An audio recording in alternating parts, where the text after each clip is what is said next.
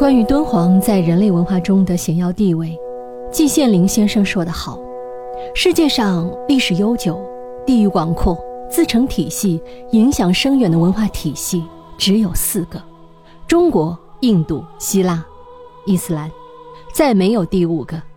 而这四个文化体系汇聚的地方只有一个，就是中国的敦煌和新疆地区，再没有第二个。”那么，为什么敦煌也是一门叫做敦煌学的学科呢？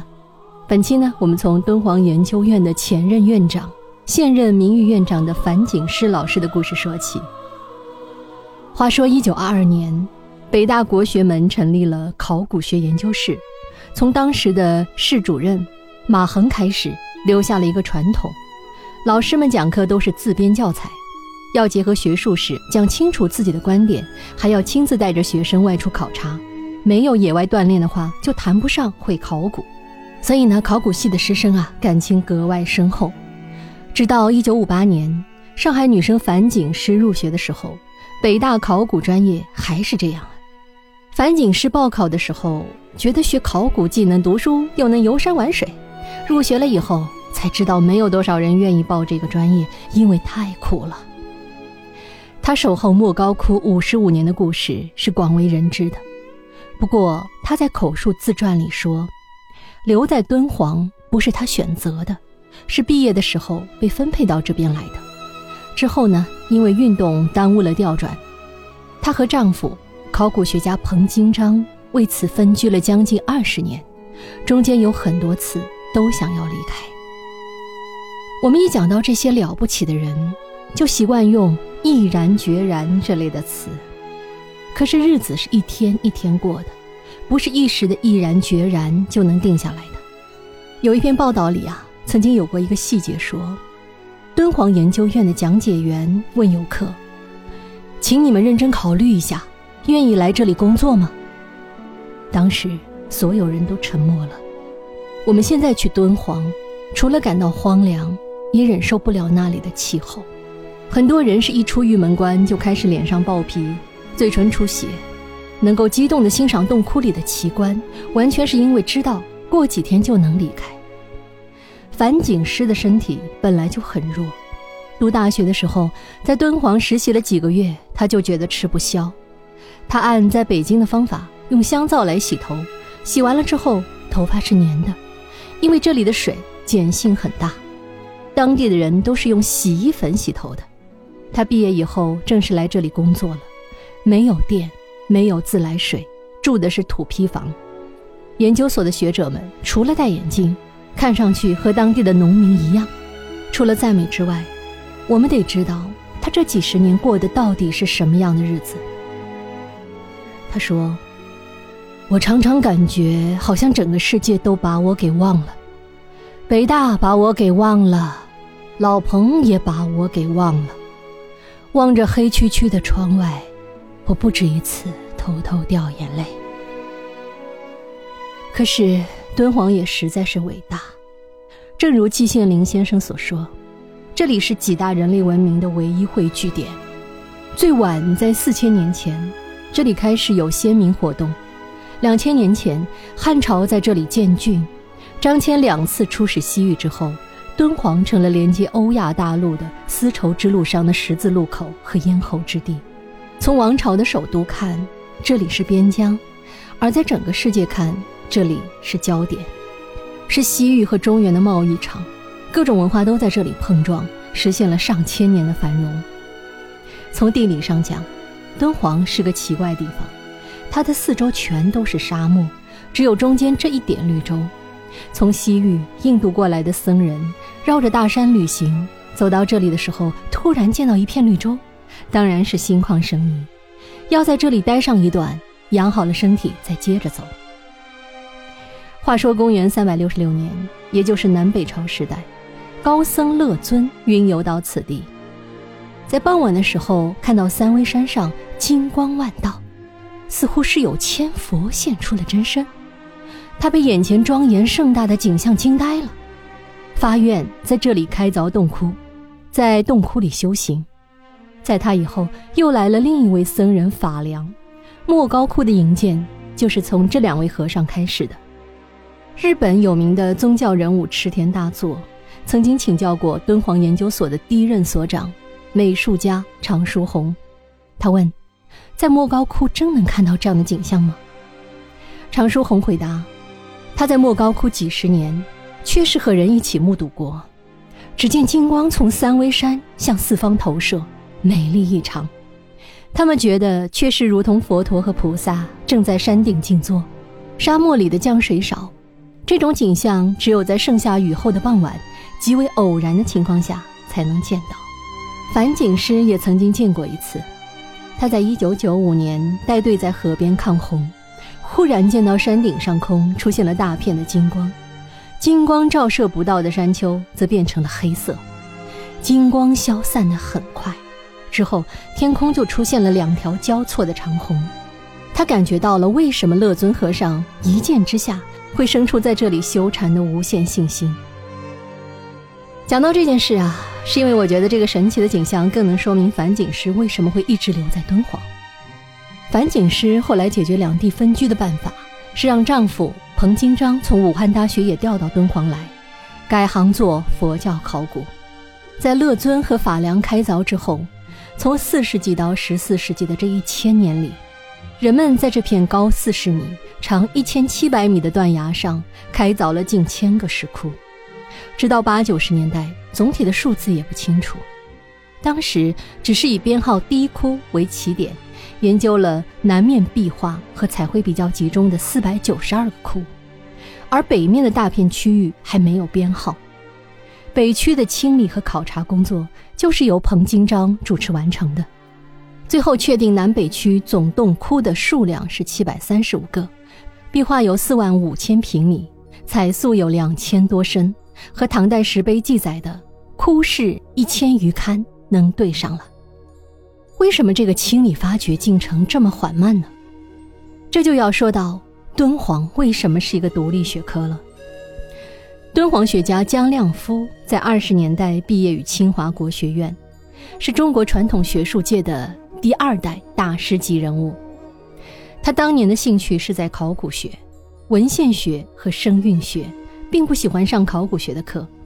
但是王国维先生总是告诉他：“你问的这个东西在敦煌卷子上就有，你自己看去吧。”他从敦煌的发现里读懂了很多古书，比如《木兰辞》里的那个“对镜贴花黄”是什么意思，之前的人讲不出来。他在《敦煌图录》里看到。唐朝和五代的妇女喜欢剪花鸟的图样贴在脸上，额头的地方贴一个红点，还有牡丹和菊花的图案。有传闻说古人是涂黑胭脂的，后面的人也没见过。他也是在敦煌的壁画上看到，唐代人脸上的胭脂除了黑色，还有蓝色的，有的胭脂痕迹就落在了敦煌卷子上。敦煌学的研究进程缓慢。因为哪怕抓住一个敦煌卷子研究进去，就足以做一辈子工作。比如卷子的纸质、墨色和书写情况都有很大的差别。最考究的是《道德经》，纸张是特别加工的，一千多年以后拿在手上还会发出吭吭的声音，而且上面的每一个字写的都很好。今天的一些字帖就是从敦煌的《道德经》上拓下来的。那么和其他卷子一比，就会发现疑点了。撰写《道德经》的是当时有名的高僧，而抄写佛经的和尚反而不出名。而且《道德经》的校勘非常认真，有一点小毛病都要用黄颜料涂掉重写。相比之下，其他的佛家和道家经典都比较马虎，这又是为什么呢？首先是因为唐代的皇家自称是老子之后。寺庙里当然要对《道德经》高度重视，而且从唐太宗时代以后，道教的势力在中国越来越大，佛教则因为腐败，不时的出现和尚在庙里养娼妓、私藏武器的丑闻，处境变得很被动，民间也不那么相信了。这个时候，佛道两家都开始互相抄对方的经典来吸引信徒，意思是，对家有的东西，自己家里也有。我们来看，只从文献学的一个小角度，就可以在敦煌找到这么多的问题和答案。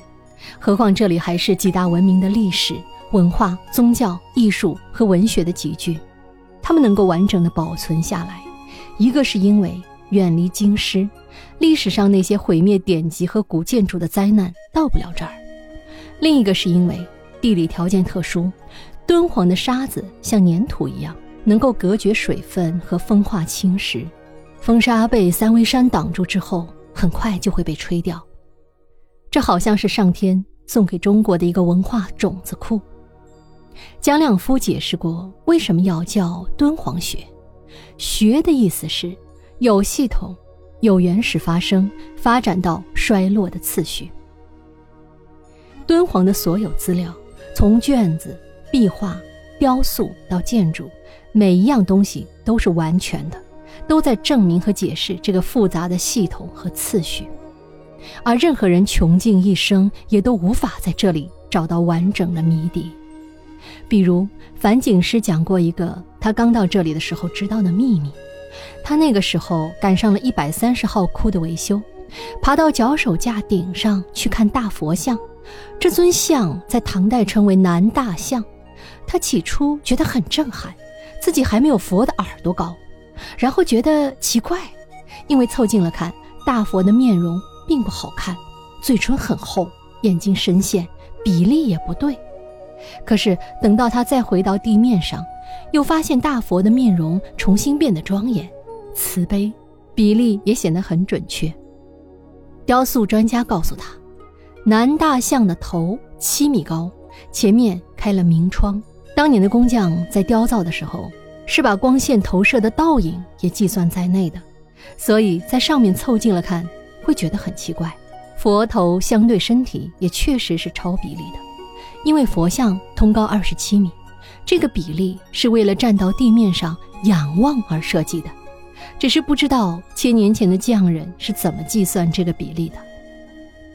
谁得到了敦煌及西域的文书文明，谁就能够有机会复活中国和世界上许多被遗忘的往事。我们都知道。敦煌是中国学术的一段伤心史，从被重新发现的那一天开始，它就经历了无数的劫难和盗窃。近几十年的参观，也让洞窟的湿度和空气发生了剧烈变化。这里一直需要樊锦诗和彭金章这样的学者驻守和奔走，守护这些待解答的秘密。我们最后再来读几段樊锦诗的自述。我心归处是敦煌里的话。他说：“莫高窟壁画的使命是宣扬慈悲和奉献的佛家精神。佛家的布施有财布施、法布施、无畏施。如果从布施角度来看，敦煌莫高窟的保护事业超越世俗的名利，在困境中保持从容，也是一种法布施和无畏施。”我会想起敦煌里的那尊禅定佛，他的笑容就是一种启示。过去的已经不能追回，未来根本不确定。一个人能拥有的只有现在，唯一能被人夺走的也只有现在。如果懂得这一点，就不能也不再会失去什么了，因为本来就没有拥有什么。任何一个人过的只是他现在的生活。而不是什么别的生活，最长的生命和最短的生命都是如此。我已经在一个荒无人烟的地方，还有哪里可以躲呢？退到任何一个地方，都不如退入自己的心，更为安全和可靠。我习惯了每天进洞窟，习惯了洞窟里的黑暗，并享受每天清晨照入洞窟的第一缕朝阳。然后看见壁画上菩萨的脸色微红，泛出微笑。我习惯了看着洞窟前的白杨树，在春天长出第一片叶子，在秋天又一片片凋落。这就是最真实的生活。以上我们听到的，就是樊锦诗的自述。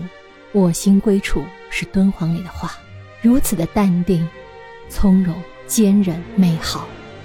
好，感谢你收听本期的节目。密室里的故事，让我们一起探寻时光深处的传奇。我们下期再见。